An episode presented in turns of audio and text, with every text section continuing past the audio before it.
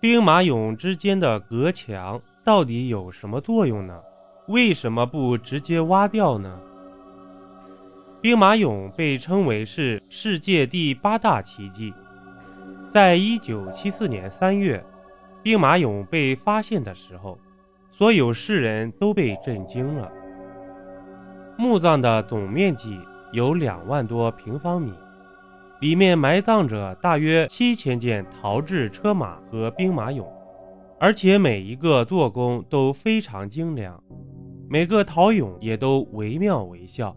十分的逼真，但是后来大家就觉得奇怪，为什么每一列兵马俑之间都有一堵墙呢？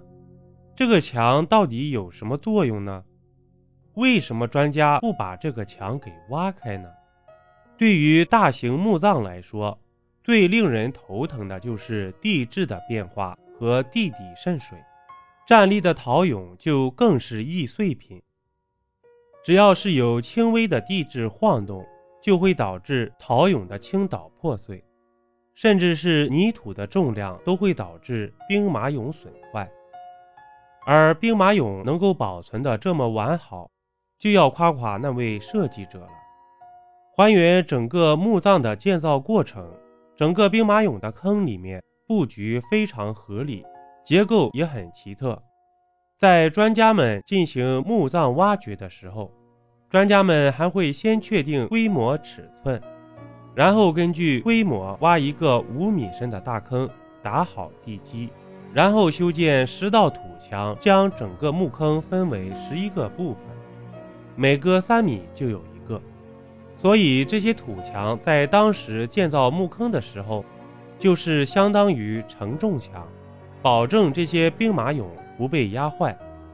其实兵马俑坑以前上面是有建筑物的，就跟地下室差不多，有屋顶。为了支撑屋顶，坑道就会有柱子和这些墙体来承担重量，保证这个屋顶不会坍塌。所以这里面就是普通的墙土，根本没有什么宝贝。但是这些墙体的作用是非常大的。专家们表示不能挖。虽然现在兵马俑重现，承重墙的作用好像也微乎其微，但是它也是秦始皇兵马俑的一个重要组成部分。任何的历史文物都有它存在的价值，保持整个兵马俑墓坑的原状，就是我们对历史最大的尊重，最大限度地保留历史文物的原貌。才能更好的还原历史，也能让我们更好的了解历史，发掘中国文化，这才是这堵墙现在存在的意义和价值所在。